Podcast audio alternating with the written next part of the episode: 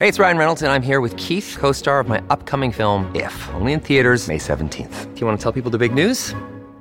All right, I'll do. it. Sign up now and you'll get unlimited for $15 a month and six months of Paramount Plus Essential Plan on us. Mintmobile.com slash switch. Upfront payment of $45 equivalent to $15 per month. Unlimited over 40 gigabytes per month. Face lower speeds. Videos at 480p. Active Mint customers by 531.24 get six months of Paramount Plus Essential Plan. Auto renews after six months. Offer ends May 31st, 2024. Separate Paramount Plus registration required. Terms and conditions apply if rated PG.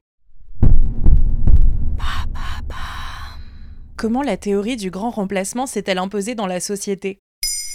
Merci d'avoir posé la question.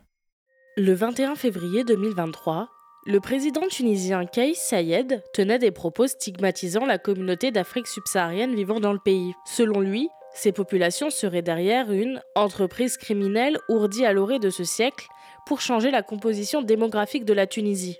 Le but? Transformer le pays en nation africaine uniquement et effacer son identité arabo-musulmane.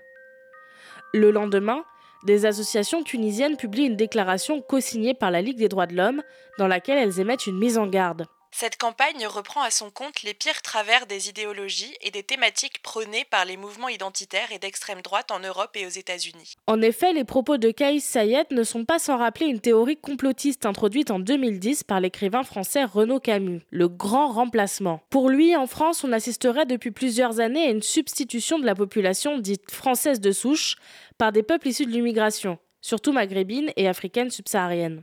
Pourquoi dit-on que c'est une théorie complotiste? Il suffit de faire parler les chiffres. Selon l'INSEE, 6,8 millions d'immigrés vivent en France en 2020, soit seulement 10,2% de la population totale. Et parmi eux, près d'un tiers est né en Europe. En Tunisie, selon le Forum tunisien pour les droits économiques et sociaux, il y aurait au moins 21 000 ressortissants originaires d'Afrique subsaharienne.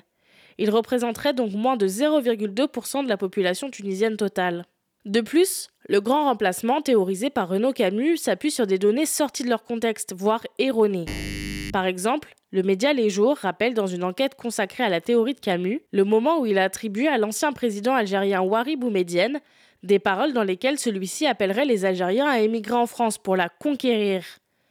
Or, d'après les archives des Nations Unies, le président Boumedienne n'a jamais tenu de tels propos. Il prenait même plutôt l'inverse.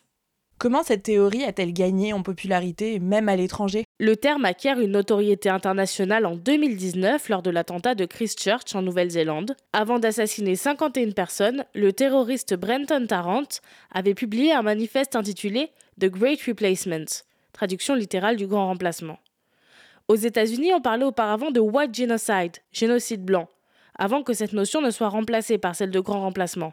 Si l'on en revient à la Tunisie, c'est en vérité depuis 2018 que le Parti nationaliste tunisien a commencé à diffuser cette théorie dans le pays. Ils ont d'ailleurs bénéficié d'une énorme présence médiatique, notamment télévisuelle à l'époque.